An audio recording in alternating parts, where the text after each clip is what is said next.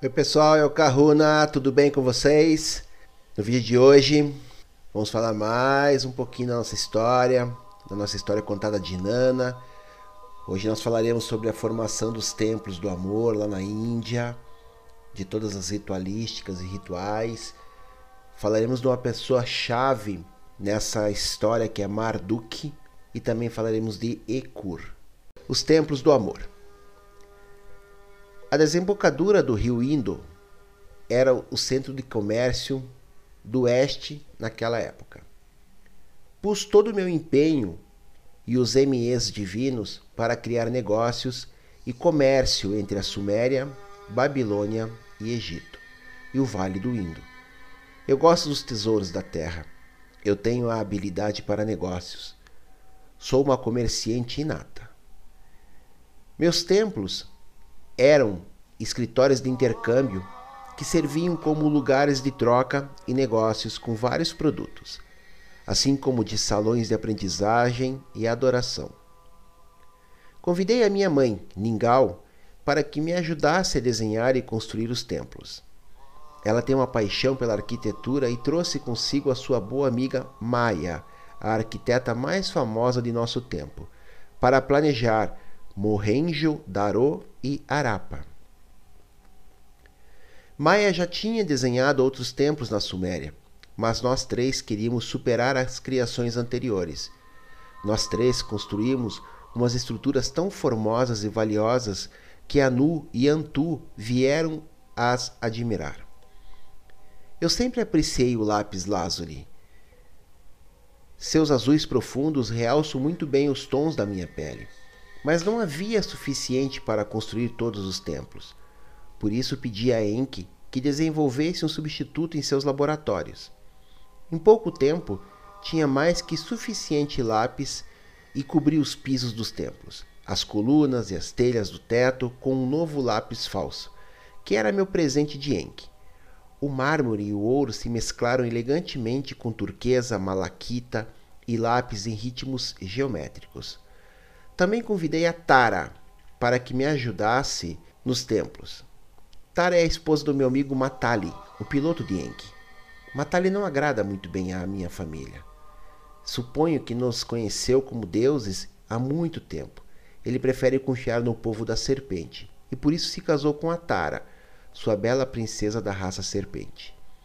A linhagem da Tara é a mais antiga do nosso planeta Terra. Matali diz que o povo da serpente é muito mais sábio que o povo de Nibiru. Ele me contou histórias fabulosas de seu reino que está nas profundezas do planeta. Diz que trabalham com frequências que nós não entendemos e a aquisição do poder material não lhes interessa. O que eu compreendi foi que Tara era a melhor bailarina que eu tinha visto. Eu sabia que seu estilo de balé atrairia os mercadores de todo o oeste aos meus templos. Ela seria uma pessoa muito útil, de modo que a convidei a treinar as bailarinas de meu templo.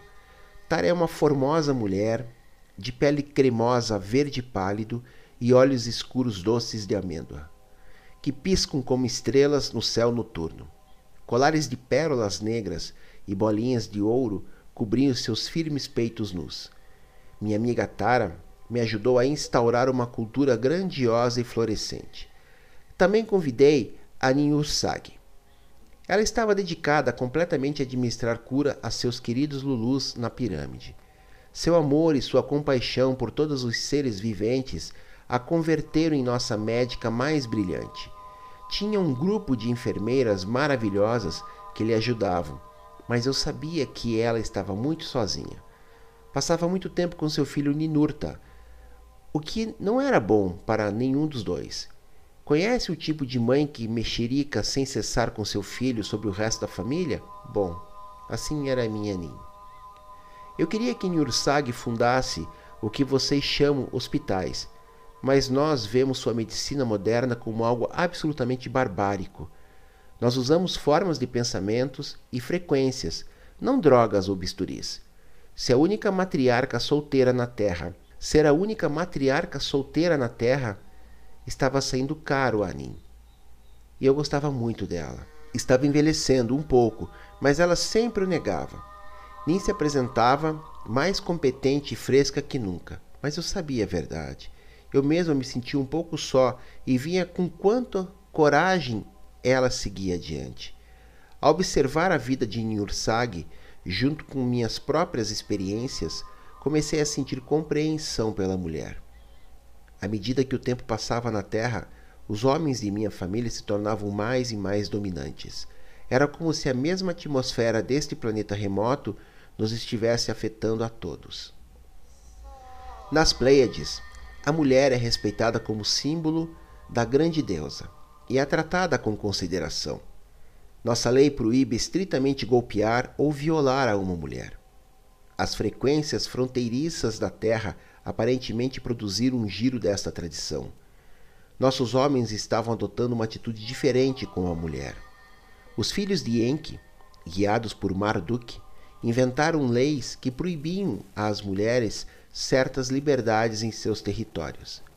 É óbvio que eu estava zangada e transtornada por essas leis tão ridículas então, em minhas terras, eu enfatizava o fortalecimento e a melhora da energia feminina.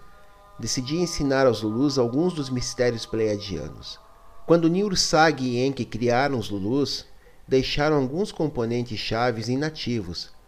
Embora os Lulus e todos os humanos nascidos deles, incluindo os habitantes da Terra hoje, possuem nossos genes, alguns desses não funcionam porque tinham sido desconectados de propósito.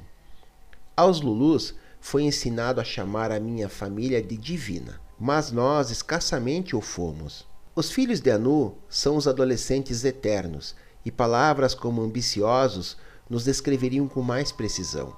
Intencionalmente, tínhamos deixado os códigos genéticos de nossa raça trabalhadora parcialmente funcionando para que fossem mais dóceis eu sabia que não podia interferir no funcionamento do DNA dos Lulus, mas ninguém podia evitar que lhes ensinasse certos segredos. E como o pensamento cria a realidade, eu esperava que algumas de minhas sacerdotisas e sacerdotes pudessem acender os genes divinos que estão presentes em todos os Lulus e fomentar deste modo sua evolução latente por meio da secreção hormonal. Na época atual, o Shankya é tudo que fica da sabedoria pleiadiana. Shankya é uma palavra sânscrita que significa enumerar. O conceito Shankya sugere que a matéria está organizada a partir de dois componentes primários, consciência e energia, que interagem para criar o universo. É o pensamento focado conscientemente no que move as frequências de energia para que se convertam a si mesmos no teatro de todos os mundos infinitos e inumeráveis. Os físicos, em seu tempo presente, se estão aproximando deste entendimento, mas os falta um componente, e esse é o amor. Não a classe de amor que experimentaram como humanos, um pouco limitado e impossível de predizer, a não ser o amor como uma força primária. A um cientista contemporâneo, Nunca lhe ocorreria medir um estado de consciência como o amor. Mas esse é o segredo. O amor é a peça que falta em todas as teorias do campo unificado. O amor do primeiro Criador é a causa principal deste universo e de todas as realidades dimensionais que existem. Não dizem seus professores que o amor é a maior de todas as virtudes? Não obstante, é muito simples, muito óbvio para a maioria das pessoas. De modo que ensinei Shankya em meus templos. Ensinei às minhas garotas e alguns dos homens que queriam aprender a usar suas formosas mentes e corpos para trazer esta força, a força do amor divino, à Terra, às nossas cidades, nossos campos e a nossos filhos. Foi uma época maravilhosa para todos nós. Os negócios prosperavam, às mulheres lhe permitia ter sua propriedade e manter sua fortuna por separado se o queriam. E deste modo ninguém se escravizava. Ambos os sexos eram soberanos e os homens eram igualmente felizes. Houve um florescimento da civilização e as artes. Nossos campos eram abundantes. O comércio com a Suméria e Egito gozava de prosperidade e a arte das danças, o canto, a pintura e a escultura estavam em todo o seu apogeu. Os rumores das obras arquitetônicas de Maia se pulverizaram por todo o mundo. De todos os rituais iniciados em meus templos, o rito do matrimônio era o favorito. As sacerdotisas se vestiam e preparavam a noiva, que era educada nas artes de agradar a seu marido e em métodos de assegurar a concepção quando o desejasse. O marido também era preparado e instruído nesses assuntos. Nesses tempos, era de conhecimento geral o fato de que o maior prazer se conseguia estimulando a fêmea ao ponto mais elevado do êxtase. A noiva se convertia no canal para toda a energia feminina na criação, e o marido se convertia em toda a energia masculina. Essa união permitia que as forças do primeiro Criador e da grande deusa se expressassem aqui na Terra.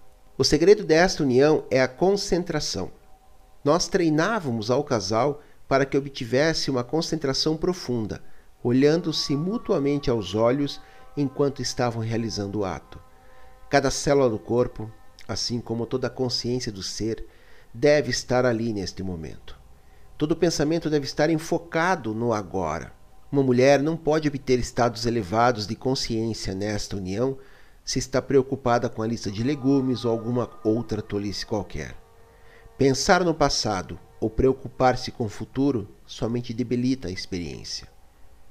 Receitávamos vinhos e elixires para aumentar a concentração daqueles que requeriam de ajuda. Mas nossos melhores alunos não necessitavam nenhum tipo de ajuda exterior.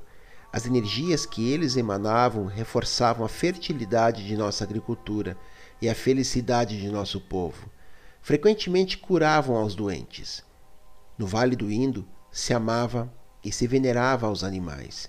Em nossas transações usávamos elefantes e bois. Chegamos a querê-los tanto que o venerávamos nos templos. Eu tinha lugares destinados para que os velhos se retirassem com segurança. Ali lhes amava e lhes protegia. Os meninos os visitavam com frequência. Muitos dos Lulus ainda conservavam o dom de falar com os animais e lhes buscava para que treinassem aos elefantes, ao búfalo asiático, aos bois, leões, gazelas e toda classe de animais.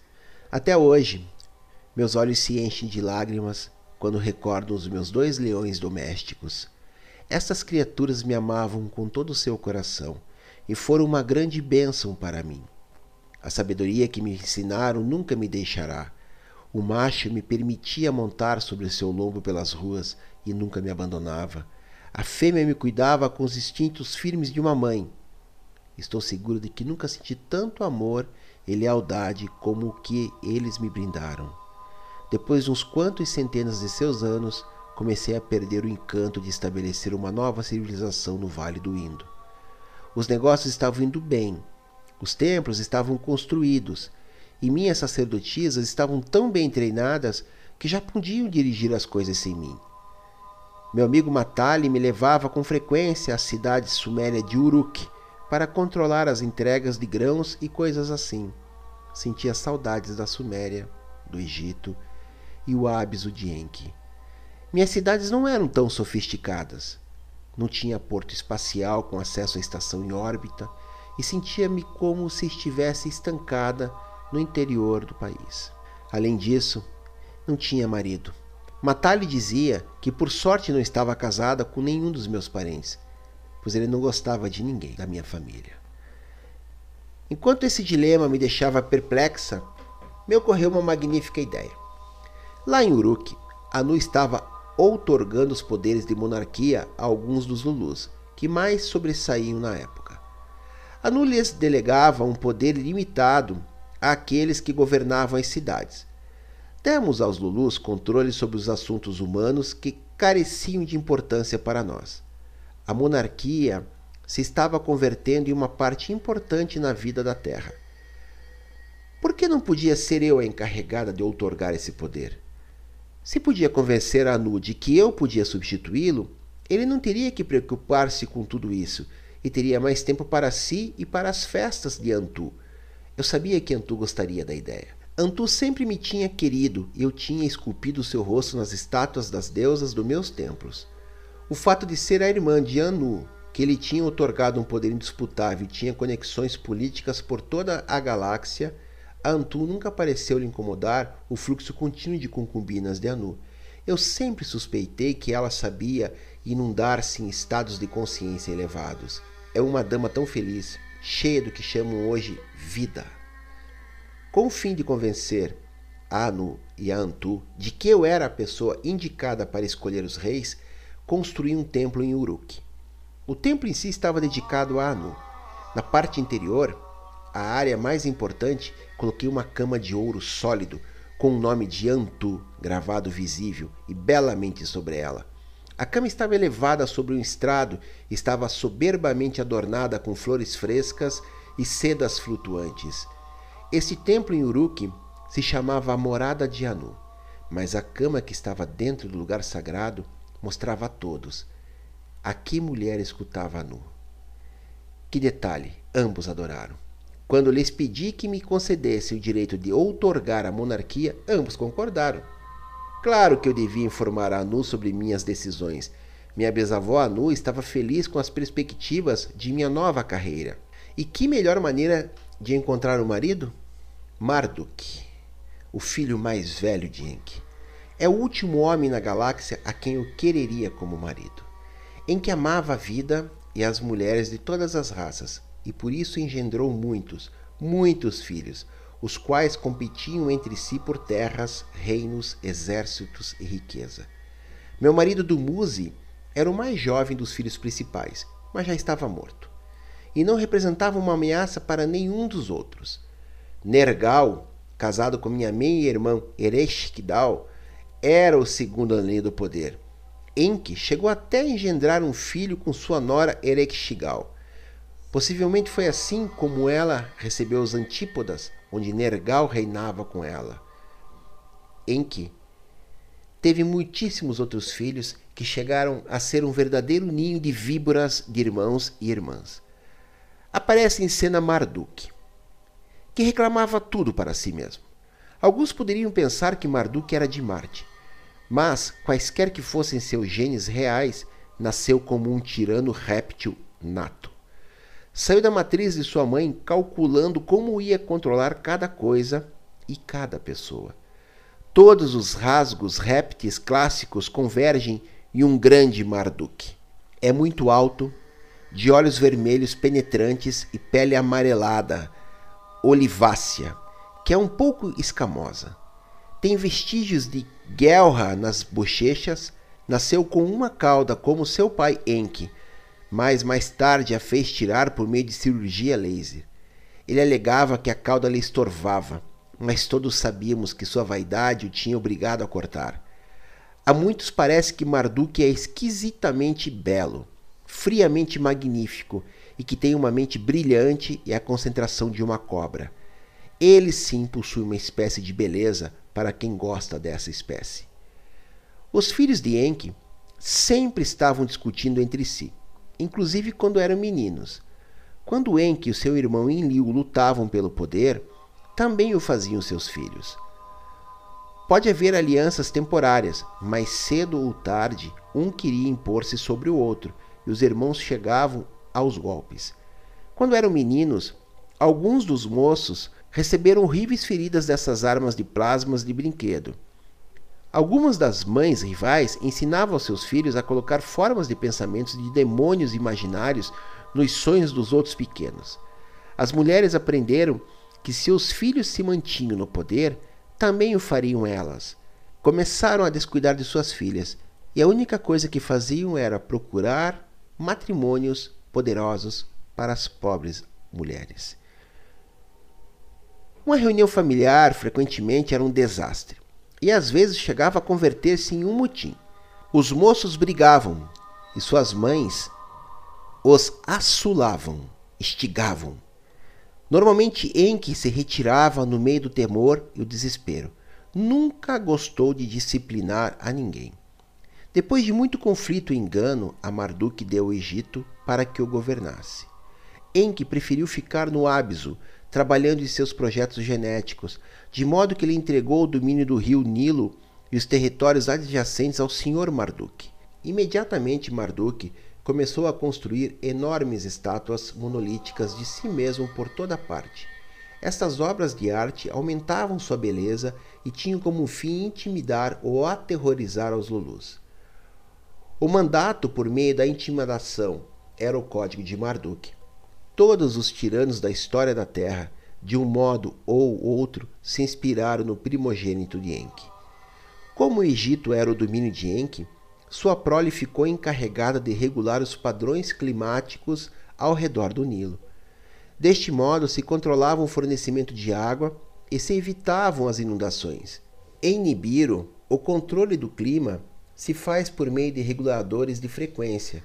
Na Terra, um satélite em forma de disco de electro, prata e ouro cruzava os céus e, por meio de missões magnéticas que vocês ainda não conhecem, regulavam-se as quantidades de água e a formação de nuvens. Este procedimento fez que os Lulus pensassem que nós controlávamos o Sol e que nós somos deuses aos que eles deveriam adorar. Marduk adorou esta ideia e se autodenominou o deus do Sol, Ra, e por todo o Egito fundou templos onde lhe adoravam.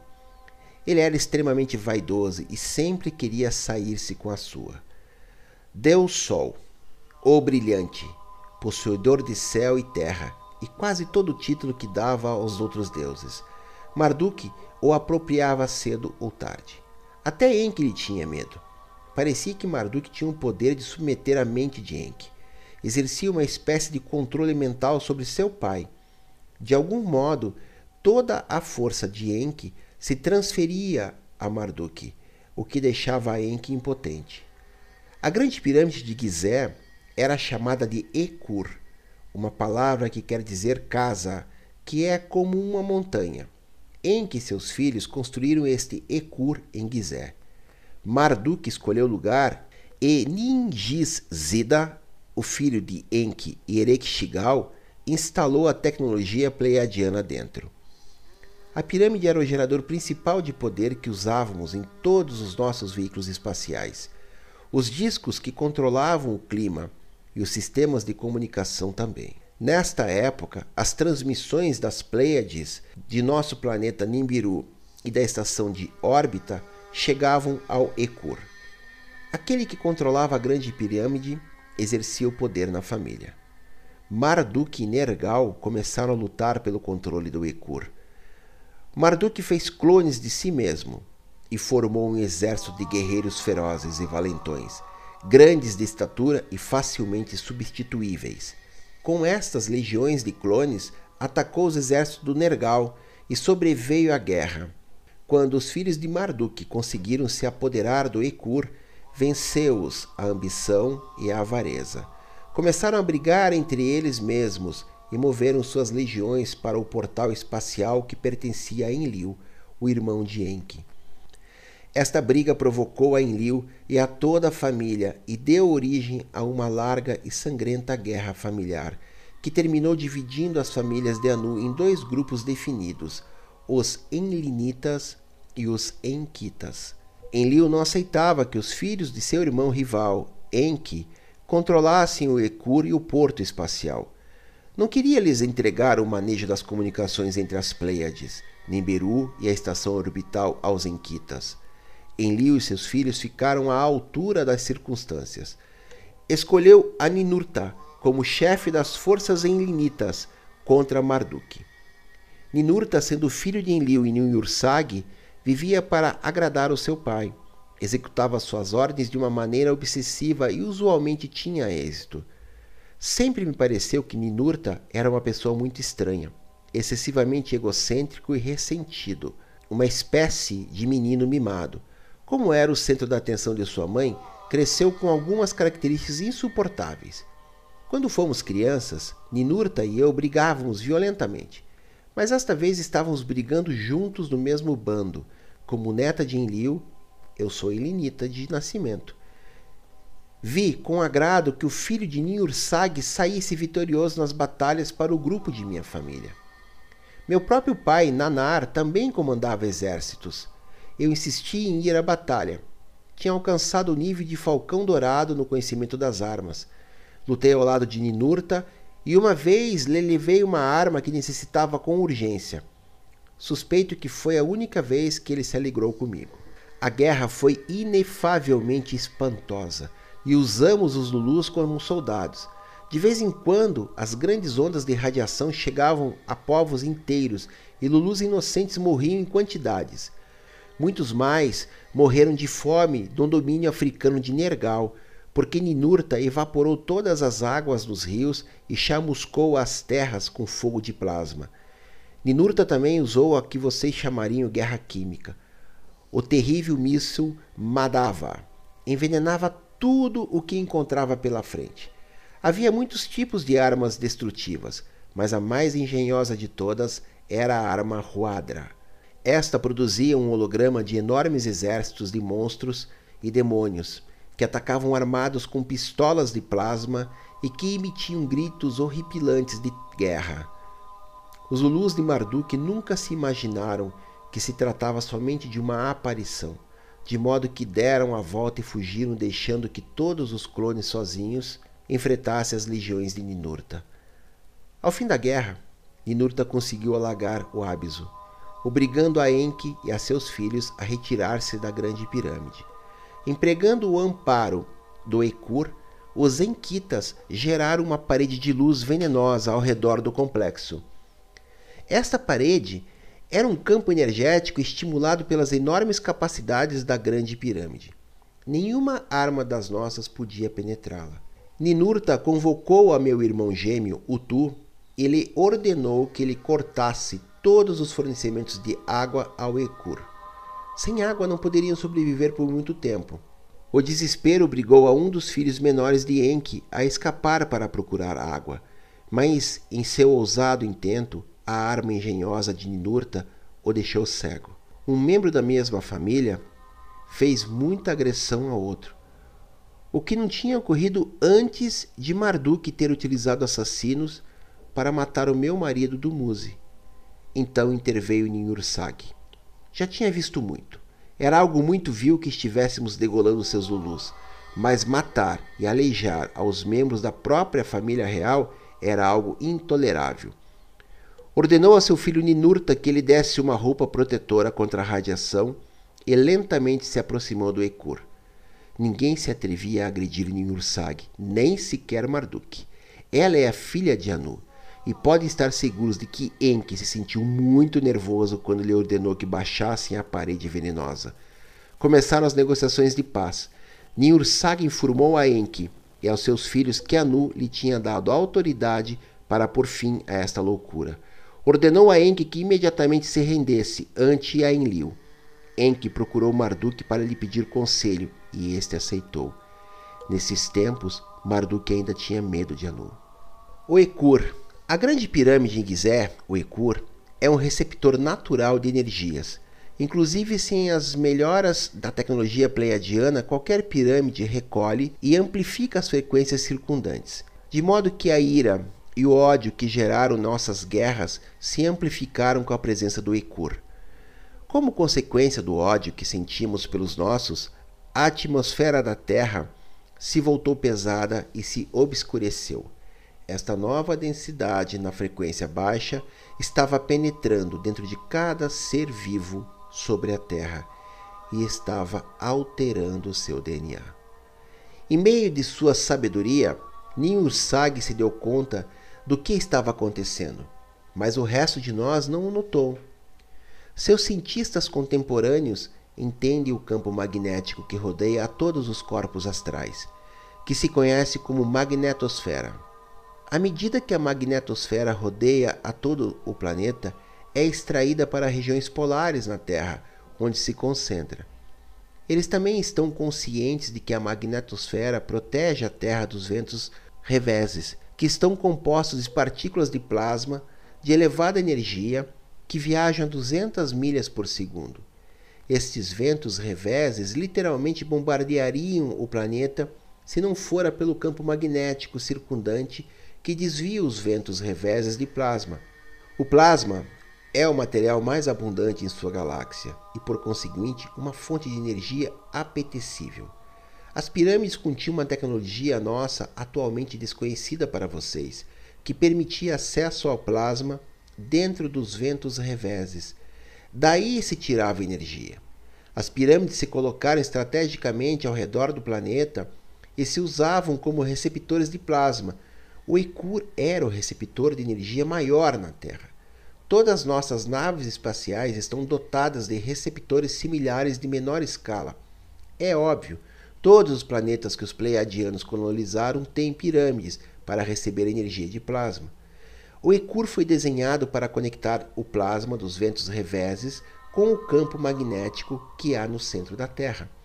Este plasma, de alta energia, se canalizava como um funil pelo eixo vertical da pirâmide enquanto que o magnetismo do centro da Terra era dirigido para cima pelo mesmo eixo. Ambos eram concentrados em uma trajetória coerente e intensa, similar ao que os seus cientistas conseguiram fazer com a luz na tecnologia do laser. Milhares das que nós chamamos pedras cantantes recebem e conduzem esta energia. Há fragmentos enormes de âmbar, rubi, safira, cristais altos de citrina, esmeralda, água marinha, entre outros. Estão em uma ordem harmônica com a ametista, o diamante o quartzo. Muitas das pedras seriam desconhecidas para vocês, como por exemplo o usupi, que se recolhe no sistema solar pleiadiano. As pedras cantantes colocam-se de uma maneira consecutiva em uma espiral em todo o centro do Eicur. No centro da espiral há um cristal azul monolítico. O ápice do cristal se alinha perfeitamente com a ponta da marquise da pirâmide, para que haja uma amplificação de energia magnífica. As pedras cantantes são um espetáculo digno de presenciar. Quando o plasma entra pela parte superior do Ekur e o magnetismo entra na Terra, encontra-se no cristal azul que está no centro. As duas energias se unem redemoinho em meio de um vórtice de poder extremamente capitalista, em forma de toroide, uma forma geométrica se parece com uma rosca de pão. Quando o toroide se forma, as duas energias se convertem em uma bela união de forças, uma forma de espiral. O toroide de fluxo magnético, em consequência, fica em movimento com um anel que volteia sobre si mesmo para dentro e outro para fora. Desta forma, criamos um movimento perpétuo. A beleza dessa tecnologia não é algo incomum para nós. As formas que nós, os pleiadianos, usamos devem estar em harmonia com seu propósito. Por isso, a função nunca é maior que a forma. Algo deve refletir-se e ser igual a outra, ou se diminui o poder. Nossa espaçonave e nossas cidades são da beleza e elegância mais perfeitas. Estou consciente de que há um debate quanto a se a cobertura exterior do Hercule era de branco alabastro ou turquesa. Era de ambos.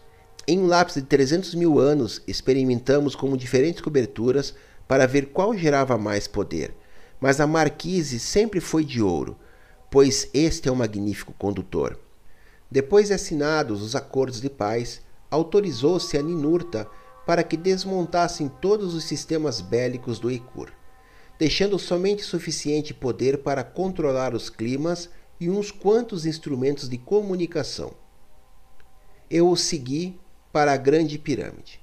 Quando Ninurta desmontou as pedras cantantes, eu lhe pedi umas quantas esmeraldas.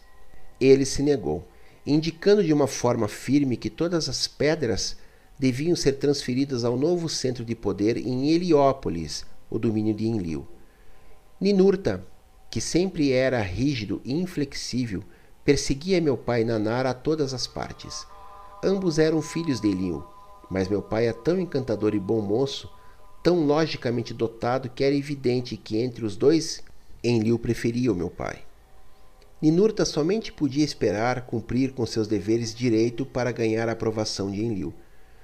Por isso, Ninurta era muito minucioso, muito aborrecido. O dever e a integridade são qualidades maravilhosas, mas Ninurta não tinha nenhum senso de humor. Enlil é estrito em sua fidelidade à autoridade nibiruense e, uma vez que tinha promulgado uma lei na terra, seguia-se ao pé da letra. Seu irmão Enki é mais flexível, mais criativo.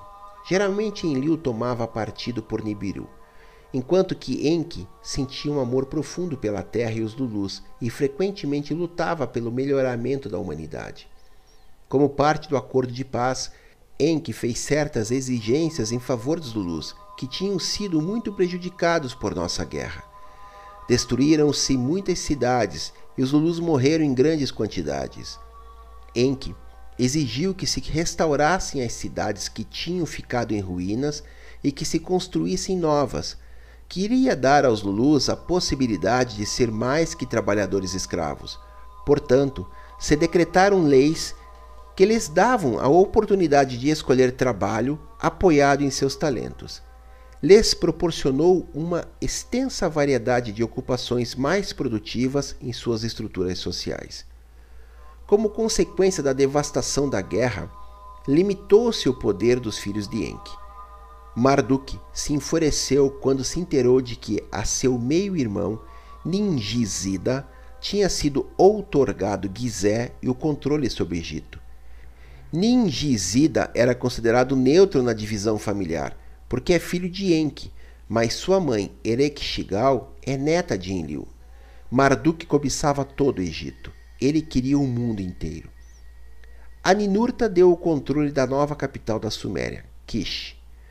O que lhe deu ainda mais poder e enfureceu mais a Marduk. Ele queria Kish e o domínio da Suméria, assim como sua cidade favorita, Babilônia. Todos amávamos Babilônia. Era tão formosa naqueles dias e seus famosos jardins eram o marco para muitos dos nossos festivais mais famosos. O povo de Babilônia me chamava Ishtar, e em minha honra construíram um famoso portão de pedra, coberto de ouro e lápis lazuli. Se viajarem lá hoje, na cidade velha poderão ver vestígios dos templos que construímos para nós. De Marduk, tinham arrebatado a maioria dos domínios que desejava. Refletindo sobre suas perdas, decidiu tomar uma atitude em segredo e inventou um plano para utilizar aos Lulus contra os outros deuses. Seguindo um programa de austeridade, disciplinas de concentração intensa, Marduk ativou sua vontade de cobra. Por meio de cristais e raios de frequência, colocou formas de pensamento nas mentes receptivas dos Lulus. Sua magia teve muito êxito. Pela primeira vez, os Zulus pensaram que poderiam ser iguais a nós. Despertaram na noite com uma visão. Uma torre enorme que chegava até o céu e o conhecimento de como construí-la. Parecia como se os Lulus chegassem de todas as partes da terra, enquanto se reuniam nas planícies nos subúrbios de Babilônia. Começaram a construir uma torre que chegasse até o céu, onde poderiam exigir igualdade de parte dos deuses. Um pouco muito perigoso. Marduk deve ter pensado que mais tarde poderia tirar essa tolice dos seus cérebros. O deus Marduk dá e o deus Marduk tira. Nessa época, os Lulus somente falavam em uma linguagem, muito simples. Os conceitos complexos não se encontravam em seu idioma, porque seu vocabulário estava restringido às palavras que necessitavam para executar trabalhos manuais ou obedecer ordens, mas ainda possuíam restos de suas habilidades telepáticas originais da época em que ainda estavam em harmonia com os animais da Terra. Essas habilidades telepáticas estavam funcionando a pleno vapor, quando de uma forma misteriosa começaram a reunir-se para construir sua torre até o céu. Quando Enlil se deu conta de que os Zulus estavam fazendo, apressou seu lugar. Caminhou entre eles e os ademoestou para que suspendessem o um projeto. Disse-lhes que este ato era algo contra a vontade de seus criadores e que deveriam deter-se ou, do contrário, seriam castigados. Para a surpresa do Enlil, fizeram caso omisso de suas palavras. Era como se nunca o tivessem visto. Enlil se deprimiu. Somente um Deus poderia produzir essa magia, e o único que ele se imaginava que poderia fazê-lo era o desprezado filho de Enki, Marduk. Enlil sabia que teria que tomar medidas drásticas e gerar um campo energético mais forte que o de Marduk. Enlil destruiu a Torre de Babel com um raio de partículas. Os Lulus ficaram estupefados. A maioria morreu, e os que tiveram a má sorte de viver experimentaram as agonias que produz a radiação. Além disso, sua memória tinha sido removida. Os Zulus caminharam cambaleando sem rumo, sem saber aonde ir ou de onde tinham vindo. Era algo deprimente. Cada Lulu começou a sentir uma parede invisível de separação que crescia ao seu redor por toda a terra. As cidades e os povos ficaram invadidos pelas frequências de separação de Enlil. E a partir desse momento, todos os humanos foram animados a pôr em destaque sua heterogeneidade e a desenvolvê-la. Para cada região se criaram novos idiomas. Umas raças começaram a denigrir as outras e as pessoas. Ele ensinou a temer-se mutuamente. Os Lulus aprenderam a odiar e a brigar entre eles mesmos. Além disso, a cada deus deram nomes diferentes. Houve disputas quanto a qual dos deus era o verdadeiro, embora frequentemente só se tratava do mesmo deus, mas com um nome diferente. Me chamavam Ishtar, Vênus, Hathor, Afrodite, Lakshmi, Rhiannon e muitos outros nomes. Fomentou-se a dissensão entre os Lulus. Nunca mais permitiu a seus antepassados unir-se contra nós, e nunca mais recordaria a espécie humana que todos vinham da mesma fonte. Uma criatura selvagem da terra e minha tia-avó Nin. Minha última experiência com o Ekur tem a ver comigo e com Marduk. Talvez recordam que quando assassinaram meu marido, Dumuzi, foi Marduk quem esteve por detrás de tudo. É certo que antes e depois da guerra, meu maior desejo era governar o Egito. Mas Dumuzi era muito fraco para apropriar-se dele por si só. Egito era tão rico, e com minha ajuda e resolução, este poderia ter sido o domínio de Dumuzi, e eu teria sido sua rainha. Marduk estava decidido a frustrar minhas ambições. Nunca gostei de estar ao lado de Marduk. Sua necessidade de controlar a todo mundo era tão insuportável, até seu aspecto me repugnava. Sua beleza cruel e majestosa tinha como único fim gerar temor. Houve uma investigação depois da morte de Dumuzi. Marduk alegou que, embora ele tinha dado a ordem de deter sua fuga, a morte de Dumuzi tinha sido um desafortunado acidente a consequência de tropas muito agressivas. Durante a guerra, eu obtive fama por minha coragem e domínio das armas. Quando escutei a desculpa tão patética de Marduk pelo assassinato de meu marido, perdi a razão. Anunciei minha determinação de acabar com Marduk. Como eu tinha a reputação de uma combatente aguerrida e que inspirava temor, Marduk fugiu para o Ekur. Voei para as pirâmides, vestida com uma armadura de ouro e brandindo minhas armas. De uma forma arrogante, ordenei a Marduk que saísse.